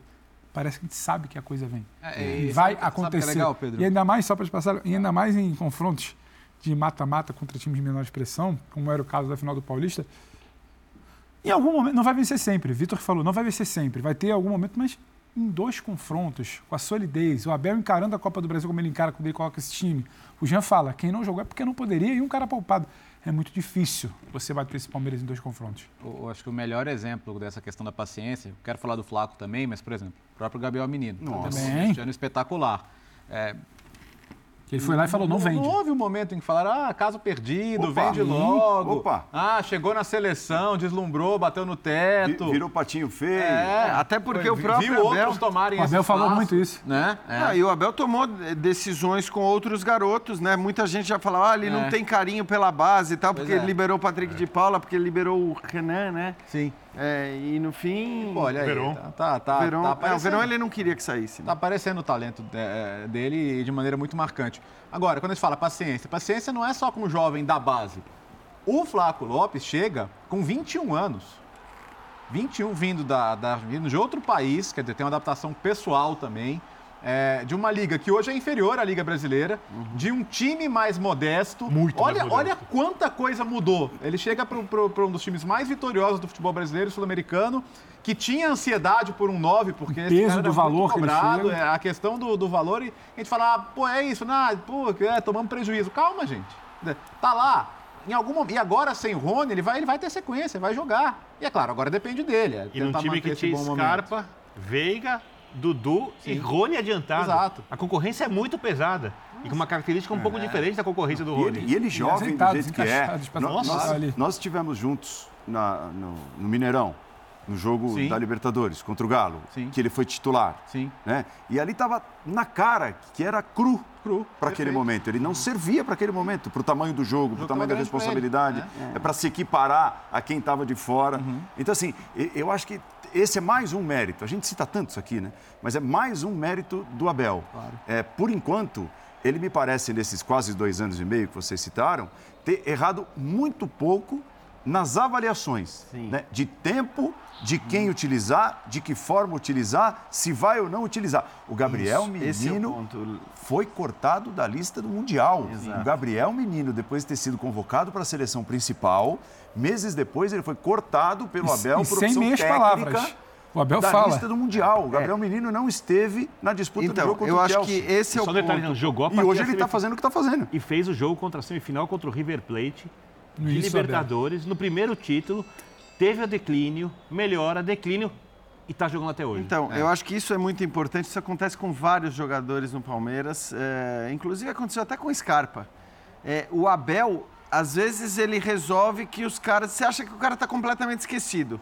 Que aquele cara, o cara tá fora do baralho, que ele não vai mais jogar, sei lá. Aconteceu com o Breno Lopes, e aí de repente o Breno Lopes volta a aparecer, para desespero de muito torcedor, volta a aparecer como a primeira opção de banco, mas isso aconteceu com o Breno Lopes, isso aconteceu com o Flaco, que ficou um tempo afastado e depois passou a jogar e a fazer gols. É, isso acontece com vários jogadores. Isso é muito comum e eu acho que ele olha muito para. Acho que talvez o exemplo do menino que você citou seja o melhor deles, né? Porque ele entende e aí ele olha não só provavelmente para o que ele acha em relação à preparação do cara, mas ele olha também para a reação do torcedor. Porque o Flaco Lopes ele chega, ele faz um ou dois jogos bons, mostra a qualidade técnica e aí perde aquele gol contra o Atlético Paranaense na Arena da Baixada e fica meio marcado por aquele gol perdido cara a cara. E a partir dali, se você for ver, ele ganha muito menos espaço. Ele dá uma. E eu acho que o Abel pensou um pouco.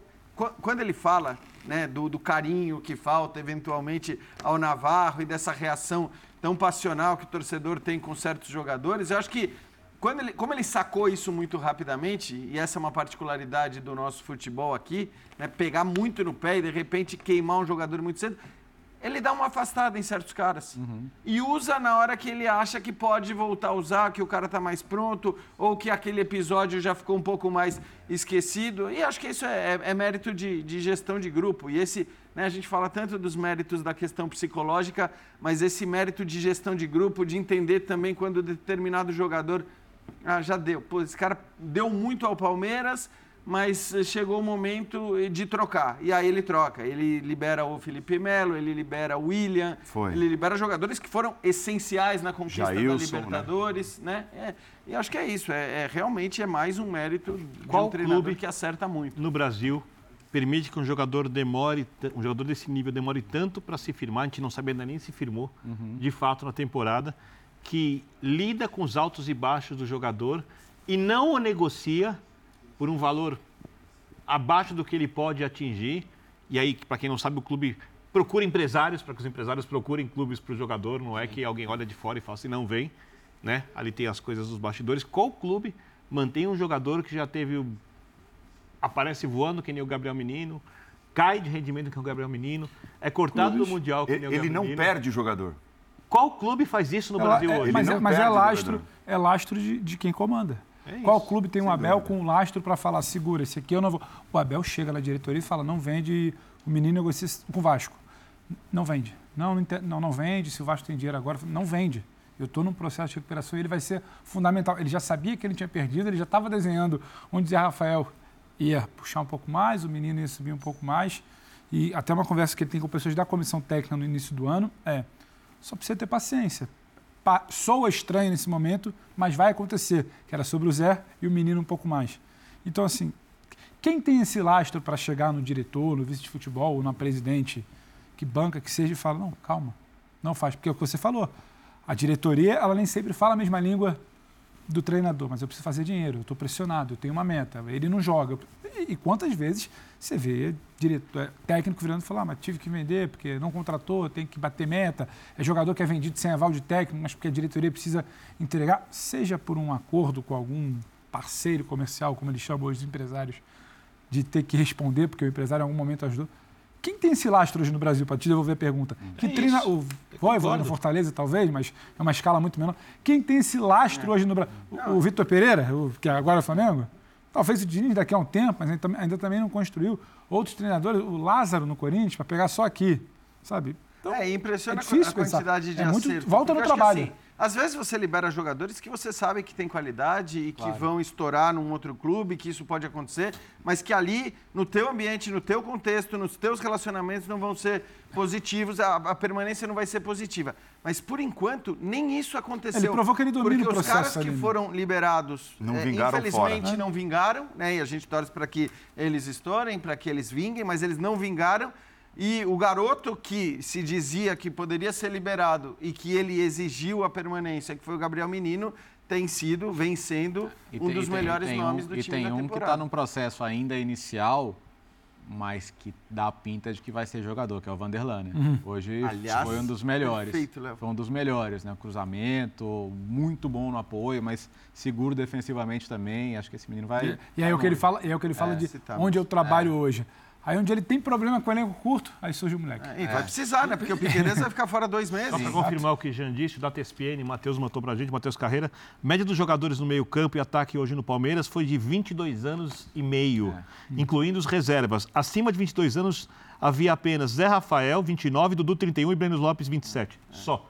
É. Falando em data ESPN, você mandou um abraço para o seu calçado hoje? Não, é verdade. Mas, não, é, mas, mas, mas, assim, esse para mim é um momento ah, especial que eu faço no encerramento ah, do tá. programa. Não, não, não, não aguarde, por favor. Por Calçado, não durma. não é só durma. São, ah, são boas energias. É daí, chefe. Calçado vai dormir tipo 5 da manhã. Ele tá jantando agora. Pode ser. É, ele vai fazer comida 3 e meia da manhã. Os meus. Não, ele pesquisa a receita. Às 3 e meia. da noite. Tá. Busca os ingredientes da sua vasta dispensa. dispensa. Tem tudo que você puder imaginar ali. De, de, altíssimo nível. De altíssimo nível. Tudo de primeira qualidade. prepara uma comida tudo do calçado todos é muito maravilhoso. É. Frutas é, da estação. Calçade, tudo do calçado é mas tudo em nível muito e se alto, espirrar, cara. saúde. Né? Saúde. O que, que, é? Se espirrar, saúde. Não vai espirrar, respeito. Não, não vai mais não espirrar. Vai é. É, nós temos uma tela. Vamos entrar nas questões relacionadas à arbitragem do jogo do Palmeiras, até porque o VAR entrou em ação e tal, teve o foi, não foi e tal. É, coincidindo com a divulgação dessas recomendações feitas pela CBF que devem valer a partir do início agora da Copa do Brasil e Campeonato Brasileiro. Áudio e vídeo do VAR ao vivo no telão do estádio. Aplausos. É? Gosto. Sim. Eu não. Sim. Redu redução do número de atletas no aquecimento para seis, tudo bem? Maior Aplausos. rigor contra reclamações na checagem do vídeo, isso é Maior rigor essencial. é muito subjetivo. Maior rigor. É, então, pois é. Aumento nos acréscimos das partidas. Aplausos. A Copa tá Em lance pra- de impedimento com linhas sobrepostas, o gol será validado. É mais Aplausos, ou mas quero o que ver. feito na Premier League. É, é só, só, um, só um adendo, né? Porque a Premier League é um papo. Não tem telão em tudo que é estádio, né? É. Se até ajustar, se é só sistema de É. som. Eu acho que a. Eu, acho que a, Eu não esse- gosto de. A tentativa é de- válida. Você não gosta do Esse- telão, é do isso? telão. Esse ano tá liberado até para. Eu acho que não ajuda em nada. É, mas eu acho que Ajuda. ajuda na transparência. Comunica, É eu acho. Eu acho que comunica. Não, que esse ano tá liberado até o teste, né? Como teve no Mundial, do, do árbitro poder comunicar ele falando, né, o que, que ele tá marcando ali depois de, de ter o acesso Não, ao futebol VAR. americano é NFL. Isso. Ele liga o Mas sistema do estádio. Eu acho que eu, eu- eu concordo, eu, eu vou pegar o carona que você começou a falar, gente, até para você poder terminar. Transparência. Acho que se você tá no estádio, e muitas vezes você tá no estádio, você não sabe o que está sendo revisado. E você em casa sabe, mas você que está no estádio não sabe. Então acho que nesse aspecto, ah, se isso pode aumentar uma pressão na decisão, não sei. Uma pressão reversa, porque no ca... Já vou entrar no lance do Daronco, por exemplo. Não tem o Daronco ver aquilo ali 10 vezes e não achar que aquilo é pênalti, cara. Então é o que? É mostrar que não está sendo condicionado pela torcida? É, Mais do que é ser, é parecer ser. Eu acho que é, inter- É. eu acho que é interessante, porque se ataca muito, né? Ah, porque foi assim. Eu acho que mostrar para quem tá- está em casa já Tentar tá bom. parecer ser, sim. Eu acho que é Não. uma pressão desnecessária. Não, a pressão é necessária. Acho que a Mais pressão, essa? É, eu acho que a pressão vai comprometer a arbitragem, que os árbitros vão ser mais bem Olha lá. preparados, Olha lá os o- critérios mais O claros. que o Léo citou. É, eu, eu, eu não, eu não consigo Pênalti. entender isso não ser marcado É, pra pelo mim é pênalti. É, olha, ele tá com a finalização engatilhada, Não, e- e o o- contato e o movi- não é nele, não na O bola. movimento é de tesoura. É. né? Ó, E, não, e- e ele tem a chance de ver o lance por trás. A gente Ó. só tem essa imagem aqui, mas a- a- ele vê a imagem do VAR com- atrás do gol. Que pra mim é a imagem mais clara de que tem um pênalti. Então o Daronco é um ótimo árbitro, eu não consigo entender Então, eu acho, Léo, ele brigar com a imagem Eu acho desse que a nível, recomendação, posso estar equivocado, depois dessa, desse simpósio, essa preparação que os árbitros fizeram, é do VAR mudar menos as decisões dos lances. Mas aí. É? eu acho que tem que é- mudar, tá? Não tô falando que é. Se não mudou tá essa. lascado, então, porque o VAR tá ali por- porque ele observou um erro. É diferente do lance do Palmeiras, do gol do, do- do- que, que chamaram para marcar uma falta que absolutamente não existiu, que foi uma chamada bizarra, assim. Eu acho que o árbitro vai à beira do campo e ele fala, cara, você tá de brincadeira que você me chamou para isso. Mas a, a, maioria fal- dos a casos... falta do Vanderlan? É. Vamos, vamos botar Tá também. bom. Porque nesse caso aí, assim, o VAR, o VAR tá chamando porque ele viu um pênalti claríssimo e, e eu, eu não consigo, né, assim, eu não consigo entender, de fato, não consigo entender. Eu, Olha lá, ó, essa falta aí na origem do gol do Gabriel Menino, a falta reclamada pelo Tom Bense, que foi verificada depois pelo árbitro no VAR. Isso aí pra mim é um contato lado a lado. É, essa daí é aquelas que, cara, assim, na, na Premier League os caras dão risada se você disser que o VAR chamou pra ver isso aí, cara. É um negócio completamente fora da, da, da Se realidade você, você assistiu o Liverpool e Arsenal, o lance da final do Salah, utilização do VAR, sim. aqui é pênalti escandaloso. Aqui a pessoa pula. Lá É, segue. então, mas é, cara, aí que tá. Eu- é, isso eu acho que é uma coisa importante também, que, que, que, que é uma orientação que precisa ser passada. Aí não é uma orientação que precisa ser pública, mas é sempre melhor que seja pública, dizendo, olha, estamos orientando os nossos árbitros de vídeo a só chamarem quando o erro for indiscutível e não quando é... Ou tudo bem, quando o árbitro não viu o lance e aí ele quer rever, ele pede para rever, ele Não, quer tirar uma dúvida. Olha a posição do árbitro, ele está muito bem Tá muito posicionado. bem posicionado. E não tem, acho que aí não tem nenhuma, nenhuma discussão. É, tô com o Léo, acho que é, uma, é um lance normal. E assim, cara, eu vou você só é, no lance do pênalti Fala, do abre o coração. Não, eu, eu entendo a não marcação, cara. Eu não acho um lance escandaloso o pênalti para o Fluminense. Eu acho que provavelmente eu marcaria Hum. dentro de campo. Se ele fosse marcado dentro de campo, eu manteria essa, essa marcação. Mas é, dentro da minha lógica de menor utilização do VAR possível, e eu sou super favorável ao VAR, mas de menor utilização Então, mas possível- teve Tá, VAR. mas, mas qual o argumento para não dar o pênalti Te- uma vez que você já viu Então, a a questão é essa. Então, eu, eu acho que é, esse é o então, ponto. é, isso é bom. Até o Birner, até o Birner falou, pô, Isso é bom. de repente a- a- tem lá uma instrução para que o VAR mexa menos com Isso. É, eu acho que é o que está sendo Gabriel Menino. o que está é, tá acontecendo no é campo, está sendo não... marcado pela arbitragem. Não chama. O VAR não tem que chamar. É, eu também acho. Porque então, essa recomendação é clara na Premier League. Aí o que que acontece? Exato. Não acontece. E acontece, e, e acontece um monte de erro O Brighton, é, por exemplo, foi prejudicado outro dia contra o Tottenham, que não deram um pênalti é. absolutamente então, claro. Tudo bem, mas a gente sempre vai achar, Léo. Esse, então, esse é o meu ponto. Porque assim, a gente sempre vai achar. Não, a gente sempre vai achar erro na Premier League também. Toda semana Mas para mim, de maneira geral, é disparado o melhor VAR ponto é, dessa. Se mete menos. Tem até dos exemplos bons que a gente colocou em sequência. O ponto dessa menor utilização, acho que cabe no, no lance do Palmeiras. Bem, bem, bem posicionado. É uma questão de entendimento de disputa. Da falta do Vanderlan. E, que, e, quem sente isso é o cara no campo, de carga, de jogador que estava mal posicionado, perdeu, tentou se jogar. Quem entende isso é ali. O árbitro não tem que chamar isso para ficar na lupa e na pressão. É. Nossa, será que eu errei? Já vou... Aí o cara fica com lupa, pensando que não pode. Isso é eu acho que é a menor então, utilização. A lupa... É porque eu acho que a questão do Fluminense é algo muito. é um pouco mais fora da curva. Esse não pode é. entrar no papo da menor utilização. Mas, mas só a Esse é, favor. É, tem que entrar porque o erro em campo, para mim, foi. A, mas só a, a favor. para tentar anular gol. Eu, eu, e, e, a utilização ou mesmo achar pênalti, cada vez eu não maior, gosto de lupa para nada, cara. É, eu, eu, tô, eu vou esperar para ver. Eu conheço o futebol brasileiro. Repito, eu parabenizo a CBF pelas boas intenções e pela iniciativa de preparar melhor os árbitros e deixar claro alguns, algumas, deixar claras algumas decisões que são tomadas. Mas eu concordo que não foi falta no lance do Vanderlei.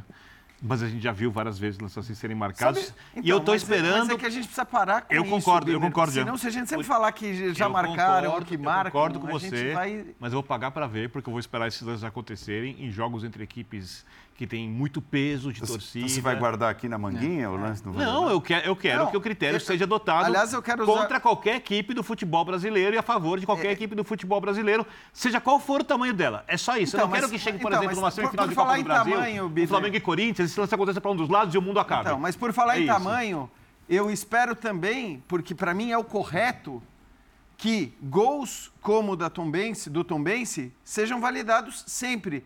Porque você querer anular aquele gol do Tom Bense por conta de um impedimento, aí nos, ali, acho que é legal a gente. Ali, ali é, a, é simples aplicação da regra. O jogador Exato. participa do lance. Ele ponto. não participa ele, do lance. Se alguém não, mas... vier argumentar, a bola estava na direção então, dele. Onde está isso na regra? Ele influencia, mas não participa. E a regra é de participar. Ele não, é, ele não participa não, e, jogada. Influencia. E, o influenciar, na verdade, é muito subjetivo, porque assim, o Gustavo Gomes cabeceia por conta dele, impedido? Não. Não, não mas se não tivesse ninguém atrás, o Gustavo Gomes não cabecearia ninguém. A regra diz que é interferir na capacidade do adversário de jogar. Isso não acontece de maneira Perfeito. nenhuma. Então, então tá mas se o Gustavo Gomes não estivesse então, atrás, ele não faria isso. Só que assim... Então o, influencia. O gol... É, como é que é? Se não tivesse ninguém atrás do Gustavo Gomes, ele não faria isso. Então influencia sim. Mas, é mas, é mas a, regra a, fala, a influência é o que a regra determina como influência. E eu nem acho. Então, eu acho que, nesse que tipo capacidade, que a capacidade a, a, afetar a capacidade do adversário de jogar. É, e, exato. E nesse tipo de lance, eu acho que o, o Gustavo Gomes, mesmo que não houvessem uhum. aqueles dois jogadores que estavam impedidos, ele, ele cabecearia do mesmo jeito para fora da área. Então, assim, anular esse gol seria um absurdo também. E acho que foi tomada a decisão ele, correta. Ele, então, não é, ele não é impactado de maneira nenhuma pelo jogador impedido. Então, é, eu acho que assim, é importante é isso, é que a gente ressalte e tá vendo? Aí é o time pequeno contra o time grande. Uhum. E a decisão correta foi tomada. E eu acho que a gente tem que ressaltar as decisões corretas. E não lembrar que em outros casos gols como esses foram anulados, Birner, porque senão, cara, a gente sempre vai dar o argumento para o árbitro que vai agir errado depois, entendeu? E ao, ao anular um gol desse, Perfeito, por exemplo. eu só acho que eu tenho que citar o histórico do futebol brasileiro olhar os critérios atuais e esperar que as coisas mudem de agora em diante. Só estou citando. Ah, por exemplo, sabe uma coisa que eu espero que aconteça? Que para mim é a mais importante de todas é a, o tal do rigor disciplinar. Então. Por, por, que, que o jogador tem que seguir o hábito até, a, não, até o vídeo? Vergonha, é mas isso, aí, isso, isso aí pra mim é complicado. Mas o primeiro que chegar. É um campo ah, subjetivo, eu, sabe? Eu, só mas, tenho eu acho que vai variar. O primeiro que der o cartão. É, o primeiro é que der o cartão. O, o, segundo que der o cartão, aí quando não eu der o cartão, válido. a gente tem que cobrar. Eu acho, eu, eu acho válido entendeu? estar lá. Mas tem outra coisa que, que eu gostaria até que. Eu sou um pouco reticente a aplaudir a iniciativa de arbitragem da CBF, que eu não, gosto de ir um pouco mais tá distante. Certo, mas assim, porque tem algo tá que, certo, tem isso, tem, isso tem uma divulgação de início de brasileiro, só que tem algo que é, que é pior. Que a, a Renata uma vez já trouxe isso, o Simon já falou, o Gaciba, e acaba não sendo amplamente divulgado. Começou o Campeonato Brasileiro, tem uma, uma em tese, uma cartilha, tem uma orientação. Aí muda no meio do. Toda segunda-feira tem uma chamada reunião de avaliação. Eu acho que dá publicidade é na reunião de avaliação dessa segunda-feira. Okay. Entendemos que alteramos ou pedimos que. Porque senão a gente vai estar na metade do campeonato, na 19 rodada, achando que. Não, mas estamos nos baseando. Não, não estamos. Porque na reunião de segunda-feira lá, que liga a câmera, o Gaciba já trouxe isso aqui pra gente. Você liga a câmera e fala: vamos lá, passar jogo a jogo. Jogo do Léo Bertozzi. Léo, é isso não. E o recado para todo mundo é que não seja mais assim. Jogo do Jean Odd, muito bom, critério bom. Jogo do Birne, critério muito bom. Jogo do Pedro Ivo, não foi bom, uhum. não é assim. E a partir de agora, muda não, semana e, a semana e os mais, atos né, reclamam que estavam ficando perdidos. Mas você coloca o árbitro então, na fogueira. Aí eu não, penso que o Paulo não, disse... Ou você não. não faz isso ou você dá publicidade. mas assim... Porque esse, esse critério de agora errou, muda, rodada a rodada. Não é estar na fogueira. Eu acho que assim, o, a, a, a escancarar o erro é subsídio para as próximas rodadas. Acho que a orientação então, bastava. quando você tem um jogo polêmico em que a gente vai passar aqui 15 minutos discutindo um lance se a CBF chegar na segunda-feira seguinte e disser, ó, esse lance aqui que todo mundo ficou discutindo, a decisão foi é acertada por isso, isso, isso, ou foi errada por isso, isso, isso, é mais provável que num próximo lance igual aquele, é, a decisão acertada ela seja tomada e que você aos poucos vá pra, padronizando. É claro que essa padronização não vai acontecer de uma hora para outra. Exato. Mas por isso que eu estou contigo, que acho que sim, a gente tem que sim aplaudir as iniciativas da CBF, porque é, é, como ela faz muito pouco, quando ela faz, a gente tem que aplaudir. Eu só, em relação à questão hum. disciplinar, Léo, não sei porquê, ali na telinha a gente pôs, né? Mais rigor disciplinar hum. quando uh, o árbitro vai à cabine de vídeo. Não, mais rigor disciplinar, ponto. Sim. Rolou peitada no árbitro, rodinha em árbitro, já falei, cara, cartão para todo mundo. Vai ter um monte de gente que vai reclamar que não é assim, que o futebol tem que. Mas, Mas a gente precisa assim, é exagerar num, num primeiro hum. momento. Eu acho que a gente precisa ser mais permissivo do que são os principais campeonatos europeus, porque somos de outra cultura, mas com limites. Eu concordo que você precisa não, melhorar então, isso. É porque a nossa Eu acho que a gente não tem que europeizar isso. Mas é que mudar... reclamação não gente, pode ser exaltada. A gente não muda. Concordo, é. concordo. Nossa cultura, aí assim... Não pode ser um lave rouba, um, por exemplo, né? É, exato, dá, né? exato. Acho que sim, exaltar a cultura quando essa cultura é negativa, e nesse caso ela é claramente negativa, nenhum de nós vai achar que a quantidade de reclamação, ou qualquer comentarista em qualquer lugar. Você não rompe sem ser incisivo ali. Exato. Eu, eu, eu, eu, só, eu só falo do Seneme quando ele fala de aproximar critérios, porque tem uma coisa que me irrita mais do que erros de arbitragem. Quando você tem, por exemplo, árbitros que, que apitam muitos jogos. Né, e muitas faltas em jogos, e o outro apita poucas. Uhum. Aí um time vai lá num jogo, sabe que o time precisa ganhar. Né? Aí coloca o árbitro que apita tudo. Então o jogo não corre, irrita o adversário. Não, porque a impressão que passa é que o juiz passa a ser conveniente para X ou para Y, porque você sabe que ele apita diferente do outro. Uhum. Então, se um time precisa fazer muitos gols, o juiz deixa o jogo isso, correr. Isso, tem muito aqui. Né? Tem muito aqui. Cara, isso é. tem que acabar. É, claro. Isso tem que acabar. É, é, rapidinho só, na, na, por exemplo, a Inglaterra tem o seu departamento de arbitragem, que agora até o Howard Webb voltou para lá para cuidar. E eles têm uma comissão independente ali que avalia as decisões, que julga as decisões. E, por exemplo, esse lance do Brighton. Só o Brighton já, já recebeu o terceiro pedido de desculpa na temporada. Então, até porque eu, eu, não concordo com o Gil, eu não acho essa maravilha que ele acha o VAR da Premier League. Mas lá, mas lá eles, eles têm uma, uma, uma sensação de, pelo menos, é, prestar satisfações. Ó, essa decisão foi errada e publicamente eu estou dizendo aqui que essa decisão foi errada diante da avaliação. E é bom, porque tem um produto ali. É, tem um e... produto e tem que ter um é. critério que tem gente consumido. Também acho que isso é e, e além de estar sendo investigado, o, o Hatsidax, o bandeirinha que deu uma cotovelada na nossa, nossa, já foi preventivamente ah, afastado. Só uma coisinha a mais que achei muito legal eh, no jogo do Palmeiras, a gente teve no momento do gol do, do Navarro, a, a, transparência também da linha sendo traçada. Sim. A gente vê exatamente onde vai a linha, onde para. Onde... No jogo do Atlético, por exemplo, lance do pênalti, a gente ficou olhando a Edna assistindo e sem as imagens. Quer dizer, então, acho que isso também é uma coisa que tem que ser padronizada. Perfeito. E é legal que, à medida que o árbitro vai vendo ali, ou o árbitro não está vendo no caso, quando a linha é traçada, ou à medida que a linha é traçada, quem está em casa possa ver tudo também, todo esse processo de decisão. A maior vitória do nosso futebol vai ser o dia que o campeonato terminar e ninguém achar que houve qualquer interferência externa no resultado.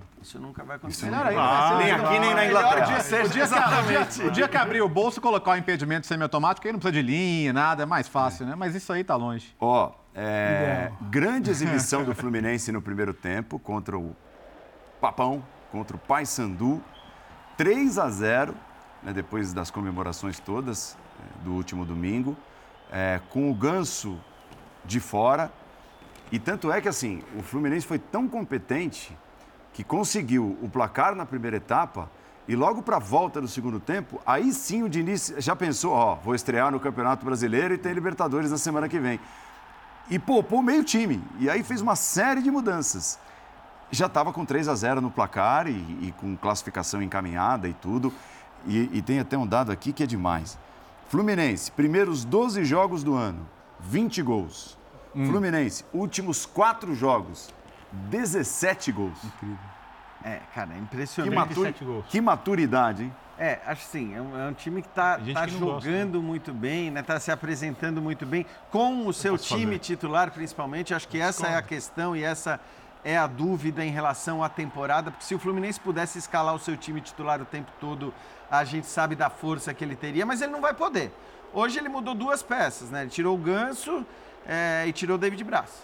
É, foram os dois titulares do time que estavam fora é, fez uma apresentação espetacular no, no, primeiro tempo, como você disse, resolveu o jogo. Eu até achei que o Diniz fosse já voltar do intervalo com as quatro mudanças pensando no, no, brasileiro, mas mudou com 15 minutos, é, dois ou três rapidão. jogadores, então ele mudou. Terminou com 13 uhum. finalizações a duas e 5 a 0 no, no gol. É, e acho que podia segundo ter, tempo. Podia segundo até tempo ter só. feito mais, né, Biner, no segundo tempo. Aí talvez um pouco de preciosismo, ou aquela coisa também dos jogadores querendo fazer os seus, os seus gols tal.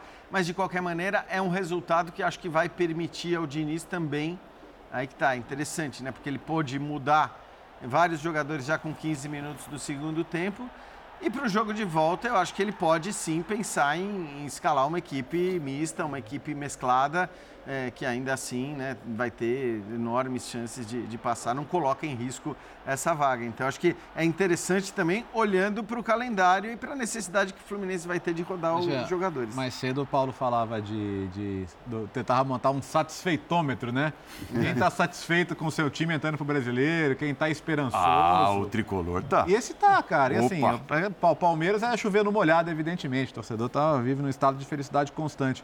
Mas você conversando com tricolores, assim, o, o cara tá indo pro estádio feliz, com expectativa boa, de, pô, vou, vou ver um jogo legal, vou ver um time que me, me, representa em campo, vou ver um time que, assim, eu sei que eu não controlo o resultado, mas sei que eu vou gostar de ver o time jogar.